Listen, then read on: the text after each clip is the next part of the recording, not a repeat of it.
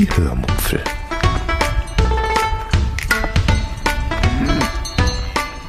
Aus dem Tagebuch einer Allgäuerin.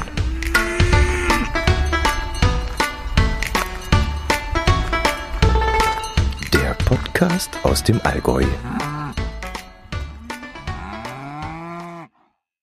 Hallo und herzlich willkommen zur 256. Episode der Hörmupfel. Heute erzähle ich euch von einer Todesanzeige, die mich sehr berührt hat und von einem Besuch in einem Bodenbelägegeschäft. Außerdem erzähle ich euch und speziell dem lieben Manfred vom baden-württembergischen Wein. Und ich erzähle euch, wie unsere elfte Lese-Challenge gestartet ist. Viel Spaß beim Hören. Ihr hört es an meiner Stimme, mir geht es immer noch nicht gut.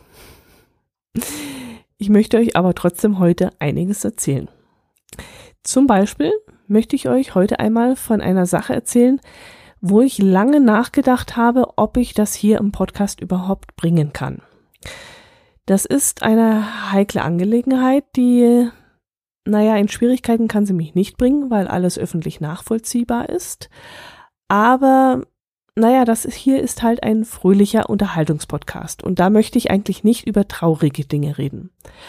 Aber weil es mich jetzt schon seit mehreren Wochen so dermaßen beschäftigt hat, dachte ich, ich muss es mir hier einfach mal von der Seele quatschen und vielleicht ist ja unter euch der eine oder andere, der in so einer Situation ähnlich fühlen würde wie ich. Ähm, wie fange ich an? Vor ein paar Wochen sah ich in der Zeitung eine Todesanzeige, die mich sehr berührt hat. Ja, ich lese auch die Todesanzeigen und schaue dann auch immer, ob jemand gestorben ist, der ich, den ich kenne. Ich schaue auch immer das Alter des Verstorbenen an, fragt mich nicht, warum ich das tue und welchen Mehrwert mir das alles bringt. Eigentlich ist es völliger Quatsch, denn eigentlich ist das auch nur eine Art von Voyeurismus und Voyeurismus finde ich ehrlich gesagt furchtbar.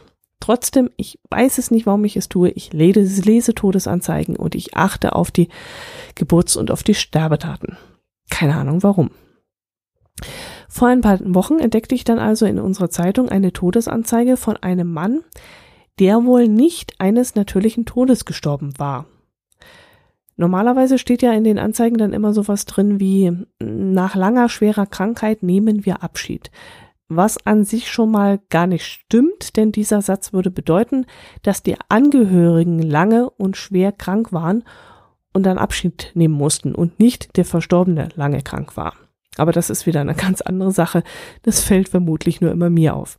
Jedenfalls stand in dieser Anzeige, dass der Mann Opfer eines Gewaltverbrechens geworden ist. Und das ging mir mit einem Schlag sofort nah. Ich horchte dann in mich hinein und fragte mich dann, warum mir das so nahe geht, ob das jetzt vielleicht so eine Art Sensationslust ist oder vielleicht auch nicht. Und ich kam dann zu dem Entschluss, dass es keine Sensationslust ist, sondern dass dieser harte und plötzliche Tod mich so sehr berührt. Bei einem solchen Tod kann man nämlich nicht hinterher sagen, ähm, na ja, es hat sich ja schon abgezeichnet oder es war vielleicht auch gut so, er hat ja sehr gelitten und das war eine Erlösung. Nee, bei so einem Tod, da kommt das so plötzlich und unerwartet, wie es immer drin steht, so unvorbereitet und mit so einer vollen Wucht und das ist so etwas, was ich wirklich schrecklich finde. Suizid, Selbstmord, Verbrechen, das ist, das geht mir so dermaßen nahe. Zurück zu diesem Mann. Ich kam dann irgendwie auf die Idee, ich weiß gar nicht mehr, was der Anlass war. Irgendetwas in der Anzeige brachte mich darauf, dass ich doch mal nachforschen könnte, was da genau passiert ist. Ich glaube, da stand irgendwie der Sterbeort, der lautete Berlin. Und dadurch, dass mir dieses Berlin dann so ins Auge gestochen war, habe ich dann äh, mal gedacht, da recherchierst du jetzt einfach mal im Internet, ob dieser Vorfall irgendwie publik gemacht wurde. Und mit Gewaltverbrechen und Berlin und das Sterbedatum, das reichte dann auch aus, um auf einen Polizeibericht zu stoßen, der zu diesem verstorbenen Mann passte. Wie gesagt, das alles ist öffentlich nachvollziehbar. Ich erzähle hier keine Geheimnisse. Die Todesanzeige steht online, der Polizeibericht steht online. Ich werde dann auch hier nichts verlinken. Das äh, finde ich einfach gegenüber den Hinterbliebenen und auch überhaupt der Geschichte dahinter nicht angebracht. Ich will das jetzt auch nicht äh, hier ja so sensationell ins Öffentliche zerren, sondern es geht mir einfach nur um das, was da passiert ist. Ich fand nämlich heraus, dass sich der Mann in seiner Wohnung befunden hat, als ein Einbrecher über ein Baugerüst in seine Wohnung eingestiegen ist. Vielleicht, vermutlich hat der Mann den Einbruch dann verhindern wollen, denn es kam dann wohl zu einem Kampf zwischen diesen beiden Männern, zwischen dem Mann und dem Einbrecher, wobei der Mann tödlich verletzt wurde.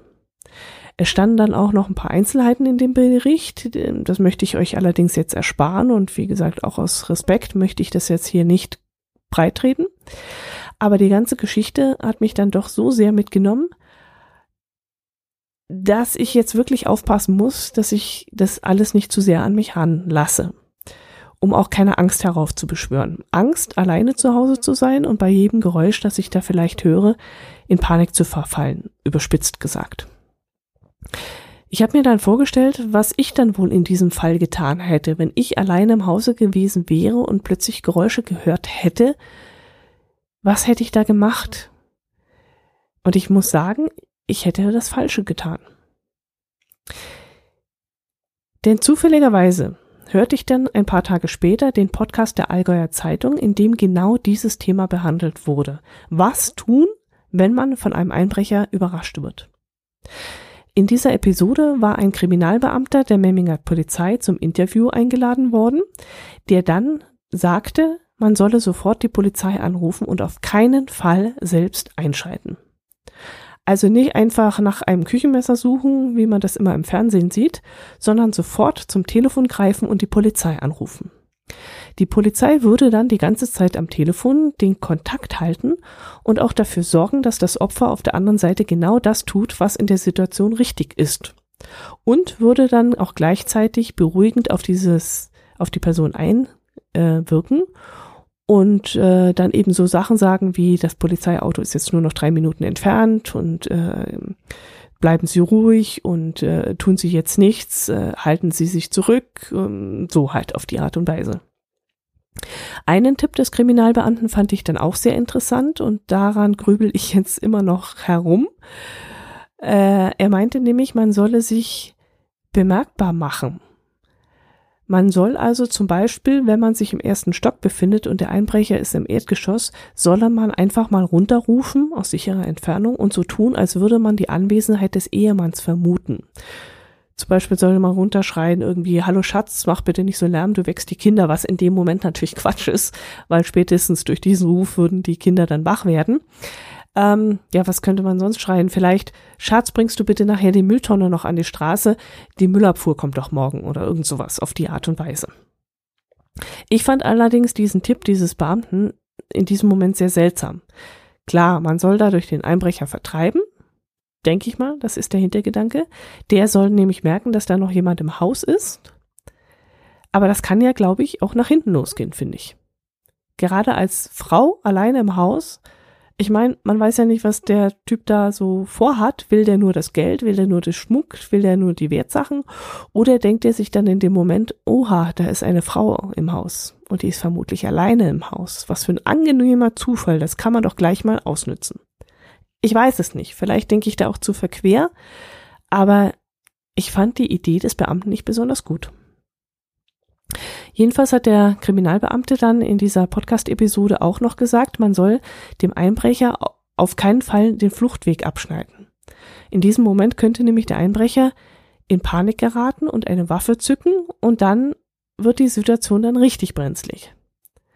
Was der Polizist auch noch gesagt hat, mm, und das fand ich dann auch interessant, er hat dann nämlich auch noch Tipps zur Einbruchssicherung gegeben, um das Ganze zu vermeiden. Und das ist ja ein Thema, womit wir uns jetzt auch schon anderthalb, zwei Jahre rumschlagen.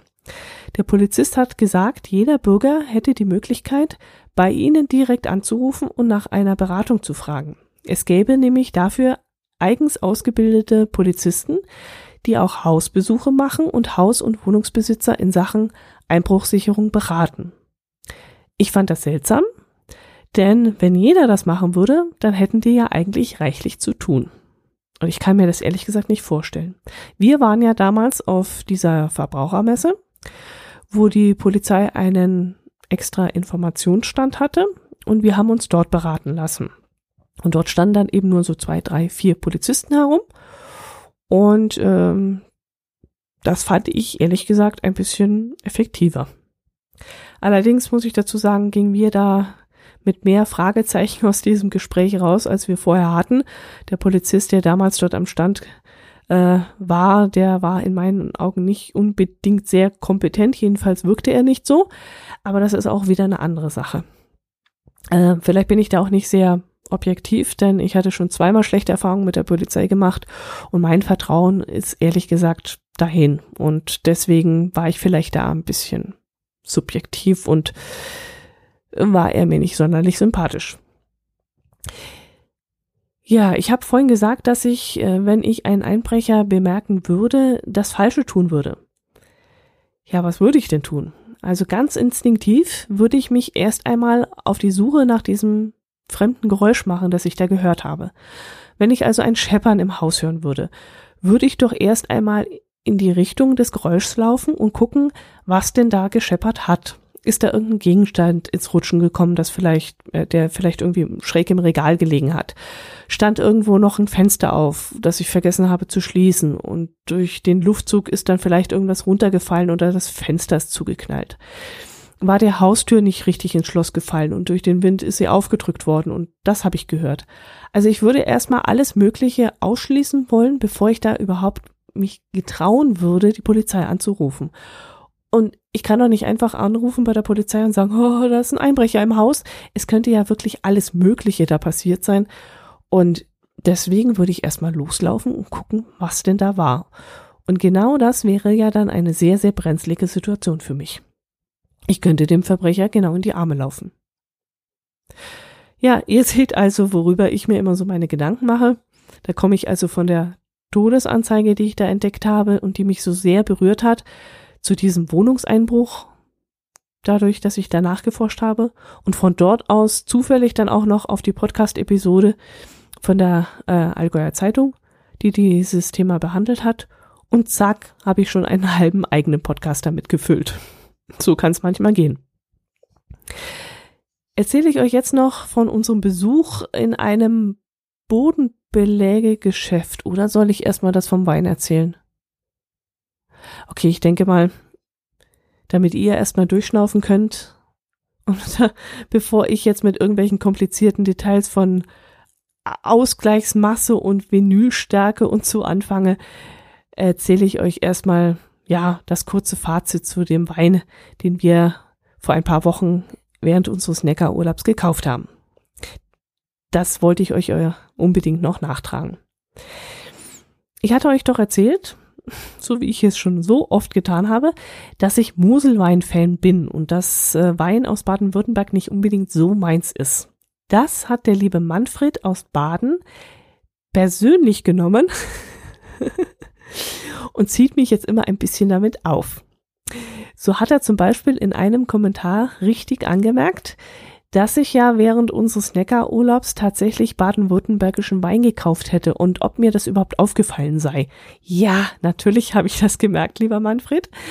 Aber ich habe natürlich während unseres Neckarurlaubs nicht darauf bestanden, dass wir dann mal kurz nach Hessen rüberfahren, nur weil ich mir einbilde, lieber hessischen Wein statt baden-württembergischen Wein kaufen zu wollen. So kleinkariert bin ich dann doch nicht. Also ich hoffe, dass ich nicht so kleinkariert bin. Aber ich habe dann gedacht, also aus diesem Gebiet möchte ich gerne Wein kaufen und ob das jetzt gerade auf der baden-württembergischen Seite ist oder auf der hessischen, das ist ja dann völlig egal.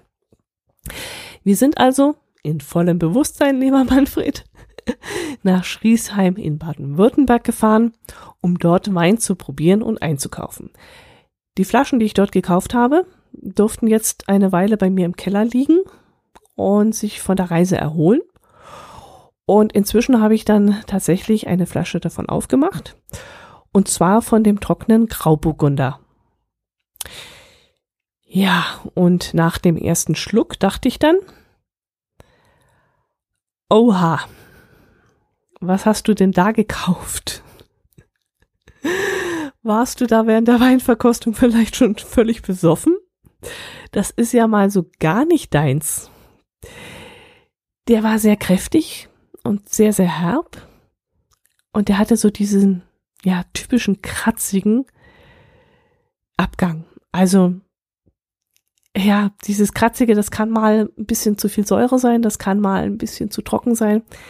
Das, ich nenne das immer nur kratzig, ist kein offizieller Begriff, das weiß ich auch. Aber ich weiß nicht, ich kann es auch schlecht beschreiben. Doch, jetzt könnte ich es eigentlich beschreiben, wo ich wieder so, so Halsschmerzen habe und immer noch mit der Erkältung zu kämpfen habe. Aber, aber es ist so, wenn ich den Wein runterschlucke und merke so, oh, das, das ist unangenehm. Aber es war dann immer nur der erste Schluck, der mir an dieser, an dieser Flasche, an diesem Wein nicht gefiel. Also im Laufe des Essens ging es dann eigentlich. Aber ich musste den Wein dann auch immer nur zum Essen trinken. Alleine ohne Essen am Abend vor dem Fernseher, da schmeckte er mir dann auch nicht. Aber ja, dafür habe ich dann ja auch andere Weine, eine Spätlese oder sowas, um abends vor dem Fernseher zu trinken. Da würde ich jetzt auch diesen äh, trockenen Grauburgunder nicht trinken. Ich habe dann auch noch einen halbtrockenen vom gleichen Winzer, den ich äh, vor Ort gekauft, äh, gekostet und dann auch gekauft habe. Und da bin ich jetzt schon sehr gespannt, äh, wie mir der zum Essen schmecken wird. Äh, müsste eigentlich auch ein grauer Burgunder des gleichen Jahrgangs sein, wenn ich mich nicht täusche. Ja, das müsste auch passen, genau. Was ich dann aber sehr interessant fand und für meinen Geschmack auch wieder bezeichnend ist, ich habe dann zwischendrin mal wieder eine Flasche von meinem Moselweinvorrat aufgemacht, die ich letztes Jahr ja in, ähm, aus Windrich mitgebracht habe. Und das, äh, ja, es ist wirklich unfassbar, aber das war dann wirklich auch wieder wie Tag und Nacht. Da habe ich mich dann wirklich wieder ganz genussvoll zurückgelehnt und das Glas in vollen Zügen genossen. Jeder Schluck war da wirklich ein Genuss. Nennt mich Banause, ich kann nichts machen, wirklich. Ich liebe Moselwein und äh, da kann kommen, was will. Das kann dann auch dieser Rotling sein, den ich mir da gekauft habe. Und Rotling ist ja eher ein Verschnitt. Aber wenn es ein gut gemachter Verschnitt ist, ist das ja auch in Ordnung. Jedenfalls Moselwein, ich kann tun und lassen, was ich will. Das ist das Richtige für mich. Lieber Manfred, über Geschmack lässt sich bekanntlich nicht streiten. Aber ich danke dir auf jeden Fall für deinen ausführlichen Kommentar und ich freue mich immer wieder, wenn wieder so eine kleine Spitze gegen mich kommt und äh, lache dann immer herzhaft und finde das immer sehr, sehr lustig, was du dann wieder gegen mich da ablässt. Gut, jetzt sollte ich euch eigentlich noch von dem Bodenbeläge-Geschäft erzählen, aber das wird eigentlich ein bisschen ausführlicher und dann wieder zu lang, weil ich mich jetzt schon wieder verquatscht habe. Okay, dann machen wir das anders. Ich erzähle euch noch von dem neuen Buch unserer neuen Lese-Challenge, die jetzt gestartet ist. Und das mit den Bodenbelägen, das kommt dann nächste Woche. Also, wir haben inzwischen die elfte Lese-Challenge gestartet. Es ist echt unfassbar. Und was mich da besonders gefreut hat, ist, dass meine ganzen penetrant aufdringlichen Aufrufe, doch bitteschön mitzumachen, endlich einmal gefruchtet haben. Und es haben sich tatsächlich, oder es hat sich tatsächlich ein neuer Mitleser gemeldet. Der Sven mit V, nicht mit W, hat auf meinem Blog einen Kommentar hinterlassen, den ich euch einfach mal vorlesen möchte. Das war am 16. November hat Sven geschrieben, Hallo Dotti, jetzt habe ich so oft was von eurer Lese-Challenge gehört, da wird es doch nach deiner neuerlichen, nee, nach deiner freundlichen Aufforderung auch mal Zeit mitzumachen. Liebe Grüße Sven. Tja, und das hat er dann auch gemacht. Er hat sich das Buch dann bestellt, ist dann bei uns in der Telegram-Gruppe beigetreten und liest nun mit uns den achten Teil der Zorn-Serie mit dem Titel Zorn 8, Blut und Strafe. Der Thriller stand in der Woche, in der wir ein neues Buch ausgewählt haben, auf der, oh, ich glaube, auf dem siebten Platz der Spiegel-Bestsellerliste, wenn ich mich richtig erinnere. Und weil an diesem Wochenende die Zahl 7 beim Samstagslotto die Superzahl war, wurde dieses Buch eben bei uns ausgewählt. So ist inzwischen das Auswahlverfahren bei der Lese-Challenge. Früher hat ja immer jedes Mitglied ein Buch vorgeschlagen und dann wurde in einer geheimen Wahl ein Buch ausgewählt. Das fanden dann aber immer ein paar hm, ja unzufriedenstellend, weil unter den vorgeschlagenen Büchern auch ziemliche Exoten zu finden waren, die nicht jedermanns Geschmack getroffen haben. Und jetzt haben wir eben äh, beschlossen, auf diese Spiegel-Bestsellerliste zurückzugreifen, die unseren Mainstream-Geschmack wohl am besten trifft. Und jetzt ist die Gefahr von irgendwelchen Geschmacksausrutschern äh, dann doch ziemlich minimiert worden. Ähm, wir haben die erste Etappe des Thrillers Zorn 8, Blut und Strafe schon hinter uns und sind nun in der zweiten Etappe drin. Die erste Etappe mit nur 57 Seiten war gerade recht genug, um uns in die Geschichte einzuführen. Wir lernten dabei die Hauptperson dann ein wenig kennen, was für uns ja ziemlich wichtig war, weil wir ja keines der ersten sieben vorausgehenden Bücher gelesen hatten.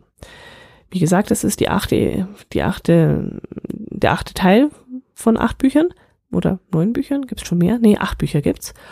Und da ist es ja immer ziemlich schwierig, wenn man die vorangegangenen Bücher nicht gelesen hat und jetzt mittendrin einsteigen muss, dass man da in den Handlungsstrang reinkommt, beziehungsweise die Person dann schon kennt oder sich vorstellen kann. Und eine ja, Vorgeschichte scheinen die Romanfiguren hier in diesem in dieser Serie gar nicht zu haben. Jedenfalls hatte ich jetzt beim Lesen nicht das Gefühl, dass ich irgendwas verpasst habe und das fand ich schon mal ganz gut. Die Story selbst ist von Anfang an sehr spannend. Man wird schon auf der ersten Seite gleich in den ersten Mordfall reingeschubst. Das war ganz schön hart am Anfang und hat mich auch ziemlich überrascht.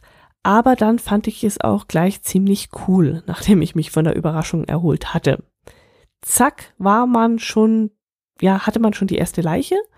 Und kurz darauf erfährt man auch schon, dass die Leiche mit dem Kommissar sogar bekannt war, was dann gleich der nächste Knaller für mich war.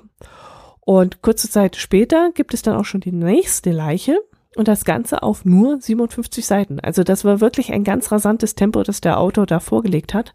Und jetzt bin ich natürlich gespannt, ob er das halten kann. Im Thriller von Dan Brown, den wir als letztes gelesen hab, haben, diesen äh, Origin, war das ja leider nicht der Fall. Da hatten wir dann mittendrin plötzlich 200, 300 Seiten, die ziemlich zäh waren. Und ich hoffe jetzt natürlich, dass das bei diesem Buch nicht der Fall ist. Interessant ist auch, wie die Menschen in Zorn 8 ermordet wurden. Sie wurden nämlich, ich glaube, das kann ich verraten und das macht ja auch die ganze Sache für euch vielleicht spannend. Sie wurden nämlich stehend an die Wand genagelt mit so einem, ja, wie nennt sich das Ding, so ein Schlagbolzengerät. Ich weiß es nicht, wie man das Ding nennt. Jedenfalls hatte das schon mal so einen richtigen Gruselfaktor und äh, hinzu kam dann auch noch, dass jede Leiche eine Nummer auf dem Rücken hatte und diese Nummer war mit einem Brandeisen eingebrannt worden. Und das war ja A gruselig und B ließ das die Spannung noch mehr hochsteigen was es wohl mit diesen Nummern auf sich hat. Das könnte ja so eine Art Schnitzeljagd vielleicht sein, könnte ich mir vorstellen, aber ich weiß es natürlich nicht. Jedenfalls habe ich das Gefühl, dass das ein richtig gutes Buch werden kann und hoffe natürlich, dass es das Level der ersten Seiten auch hält. Ach so, nochmal zurück zu den Personen. Die kann ich mir leider nicht richtig vorstellen. Die wurden für meinen Geschmack zu wenig beschrieben. Ich mag es ja eher, wenn mir der Autor die Person äh, ein wenig beschreibt, ob zum Beispiel ein Mann dick oder dünn ist oder groß oder klein, ob er schlaksig oder durchtrainiert ist. Das ist für mich sehr wichtig, weil ich mir dann im Kopf ein Bild formen kann und mir auch zum Beispiel Dinge hm, besser zusammenreimen kann wenn zum Beispiel ein Kommissar durchtrainiert ist, dann stelle ich mir dann eine Verfolgungsjagd zu Fuß ganz anders vor, als wenn er zum Beispiel klein und dick und kurzatmig ist. Oder wenn er ein schlachsiger, großer, ein bisschen verhärmter Typ ist, dann stelle ich mir zum Beispiel eine Vernehmung eines Verdächtigen ganz anders vor, als wenn das zum Beispiel ein bulliger Muskelmann ist. Und deswegen mag ich es immer ganz gerne, wenn mir der Autor ein paar hm, Äußerlichkeiten mitkippt. Aber das sehen andere anders. Also wir hatten in der Telegram-Gruppe auch schon die Meinung, dass die Romanfiguren nicht so genau beschrieben werden sollten, damit man sich dann besser ein eigenes Bild machen kann und die Person eben so gestalten kann, wie man das selbst möchte.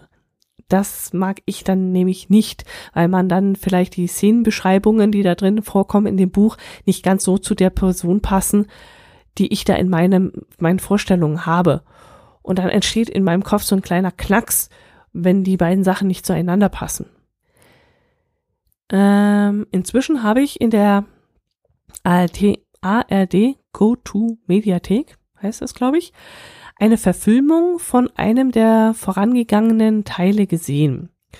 Ah, ich weiß nicht, welche, welches Buch da verfilmt wurde. Eins, zwei, drei, keine Ahnung. Jedenfalls spielt da der Stefan Luca den Kommissar, Kommissar Zorn, Zungenbrecher, Kommissar Zorn. Und darin liegt dann äh, auch mein Problem, denn ich mag den Schauspieler nicht. Und ich möchte jetzt natürlich dringlichst vermeiden, dass mir während dem Lesen ausgerechnet dieser Schauspieler in den Sinn kommt, wenn ich mir den Kommissar innerlich vorstelle. Ihr versteht das jetzt hoffentlich, wie ich das meine. Ähm, ich weiß jetzt nicht, äh, wie es euch dann in solchen Fällen geht. Ähm, mögt ihr es, wenn euch Romanfiguren genau beschrieben werden oder eher nicht? Wie geht ihr damit um, wenn Bücher verfilmt werden und ihr plötzlich dann ein Gesicht zu der Romanfigur bekommt, die ihr euch im Kopf eigentlich ganz anders vorgestellt habt? Ähm, kommt ihr damit klar oder eher nicht? Also ich würde mich freuen, wenn ihr da irgendwie eure Gedanken äh, mir zukommen lassen könntet. So ähnlich nämlich, wie das eine Hörerin von mir zum Thema Überwachung durch Apps getan hat. Sie hat mir nämlich eine Mail geschrieben, was sie darüber denkt und äh, das Thema werden wir dann in der nächsten Episode des Nord-Süd-Gefälles aufgreifen, habe ich mit meinem Podcast-Kollegen Jörn verabredet. Dadurch, dass sie ähm, die Mail privat an mich geschickt hat, werde ich ihren Namen natürlich nicht öffentlich machen, aber das Thema selbst möchte ich trotzdem aufgreifen, weil ich ihre Gedanken dazu irre interessant gefunden habe und ähm, ich möchte gerne darüber reden. Allerdings möchte ich das nicht hier in der Hörmupfel machen, weil mir da der Gesprächspartner einfach fehlt. Ich hätte da gerne einen Gegenüber wie Jörn zum Beispiel, um einfach eine andere Meinung darüber zu hören. Und ja, wie gesagt, die Hörerin hat mir da ein Thema geschickt und wenn ihr da auch irgendwie ein Feedback zu irgendwelchen Themen, die ich hier erwähnt habe, zusenden wollt, dann könnt ihr das gerne machen. Ihr könnt es per Mail machen, ihr könnt es per Kommentarfunktion machen. Äh, wenn ihr es mir per Mail schickt, dann äh, halte ich das natürlich, äh, ja, nicht geheim, aber äh, ich nenne dann nicht eure Namen und gehe nicht äh, auf Details ein. Wenn ihr das in der Kommentarfunktion macht, dann ist es natürlich öffentlich und dann rede ich auch öffentlich darüber. Also das war dann mal wieder Self-Plugin. Das hat ja auch äh, ein Hörer mal geschrieben, dass ich das gerne machen darf. Self-Plugging nehme ich in dem Fall, dass ich jetzt auf das Nord-Süd-Gefälle verweise und darauf, dass wir dann dort mal das Thema Überwachung durch Apps äh, behandeln werden. Jo, so, das sollte es gewesen sein. Habe ich noch irgend... Ach nein, da fällt mir ja noch was ganz Wichtiges ein. Am letzten Montag habe ich schon meine erste Weihnachtspost bekommen. Und im ersten Moment war ich dann doch ein wenig überrascht, weil ich ähm, so früh noch nicht mit Weihnachtspost gerechnet hätte. Ich habe dann noch überlegt, ob ich das Kuvert überhaupt aufmachen soll oder ob ich es noch verschlossen halten soll und erst zu Weihnachten öffnen soll, so wie ich das eigentlich jedes Jahr immer mit Weihnachtspost mache. Aber aus irgendeinem Grund, aus irgendeinem nicht vorhandenen Grund, habe ich das Kuvert dann doch aufgerissen. Und das war dann auch gut so denn darin war eine wunderschöne Weihnachtskarte aus Wien. Die liebe Resi hat auch dieses Jahr wieder an mich gedacht und mir eine ganz besondere Karte zukommen lassen. Das ist, wenn ich das mal beschreiben kann, das ist eine Klappkarte. Innen drin hat sie mir ganz liebe und persönliche Worte geschrieben, die ich hier jetzt natürlich nicht vorlesen werde. Und vorne drauf auf der Karte ist der Stephansdom in Wien zu sehen. Und über dem Steffel schweben, äh, schweben zwei Wolken, aus denen je ein Engel herausschaut. Und die beiden Engel halten ein Transparent zwischen sich, auf dem fröhliche Weihnachten aus Wien draufsteht. Unter ihnen, also vor dem Dom, steht äh, der Knecht, Knecht Ruprecht mit dem Bischofsstab und einem Jutesack aus dem Geschenk rausquellen. Und um ihn herum springen zwei, drei, vier Kinder, die zum Beispiel einen Schlitten ziehen oder einer trägt, glaube ich, einen Christbaum. Und das Ganze sieht wirklich herzallerliebst aus. Und das Besondere an dieser ersten Seite, also dieser ersten Seite der Klappkarte ist, dass das auch gleichzeitig ein Adventskalender ist. Und jetzt wisst ihr auch, warum es richtig war, das Kuvert gleich aufzumachen und nicht erst bis Weihnachten zu warten.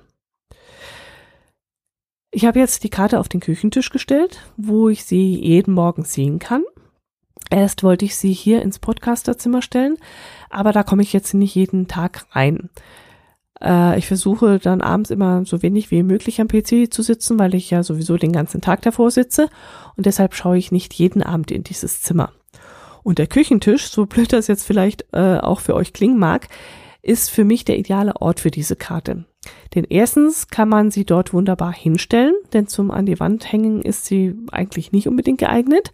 Und zweitens kann ich mich jetzt wirklich jeden Morgen über Resis Überraschung freuen. Über die schöne Karte, und über ihre lieben Worte. Und damit versüßt sie mir jetzt wirklich die 24 Tage vom 1. Dezember weg bis Weihnachten. Sie hat mir dann auch noch ein kleines Büchlein von Ravensburger beigelegt mit einer kleinen Geschichte, vermute ich jetzt mal, darin. Aber das habe ich mir noch nicht angeschaut, weil ich mir das gerne wirklich für eine ruhige Stunde aufheben möchte. Hm, vielleicht mit einer guten Tasse Tee äh, irgendwie so ein bisschen eingemuckelt auf dem Sofa sitzend. Und da möchte ich mir dann richtig Zeit nehmen und das Büchlein mal in aller Ruhe durchblättern. Aber ich möchte natürlich heute ganz, ganz herzlich Danke sagen, liebe Resi. Das war wirklich eine ganz tolle Überraschung. Und ich bin wirklich jedes Mal baff, wo du die tollen äh, Ideen hernimmst und du hast in der Klappkarte zwar geschrieben, hm, ja, ein bisschen entschuldigend, dass äh, die Karte vielleicht nicht so ganz toll ist. Quatsch. Ich finde die herrlich. Ich finde die echt ein Traum. Und auf dem Bild, das ist jetzt nicht gerade ein Wimmelbild, aber trotzdem, man kann wirklich die Karte jeden Morgen angucken und, und äh, nach der richtigen Zahl suchen, um das richtige Türchen aufzumachen. Also ich finde die, äh, die Karte herzallerliebst. Sehr, sehr schön. Herzlichen Dank dafür. Und wo ich schon beim Bedanken bin, danke auch an euch alle, die mir über welche Kanäle auch immer Genesungswünsche zukommen lassen haben. Wie ihr unschwer hören könnt, es ist immer noch nicht besser. Es war inzwischenzeitlich schon besser, aber es ist wieder schlechter geworden. Vermutlich habe ich da zu früh aufgehört, die Tropfen zu nehmen, die ich da nehmen sollte. Aber ich habe von den Tropfen auch Magen-Darm-Probleme bekommen. Das war dann auch nicht so der Hit. Aber jetzt nehme ich sie weiter und hoffe, dass dann irgendwann mal meine Stimme wieder normal ist und ich nicht mehr so viel husten muss. Ich habe jetzt schon mehrmals unterbrechen müssen, weil ich zwischendrin mal wieder einen Hustenanfall bekommen habe. Aber gut, ich will nicht jammern. Es ist alles nix. Deine Ellie. Schluss damit. Gut, ich wünsche euch eine schöne Woche, Gesundheit und ja, einen schönen Adventsstart.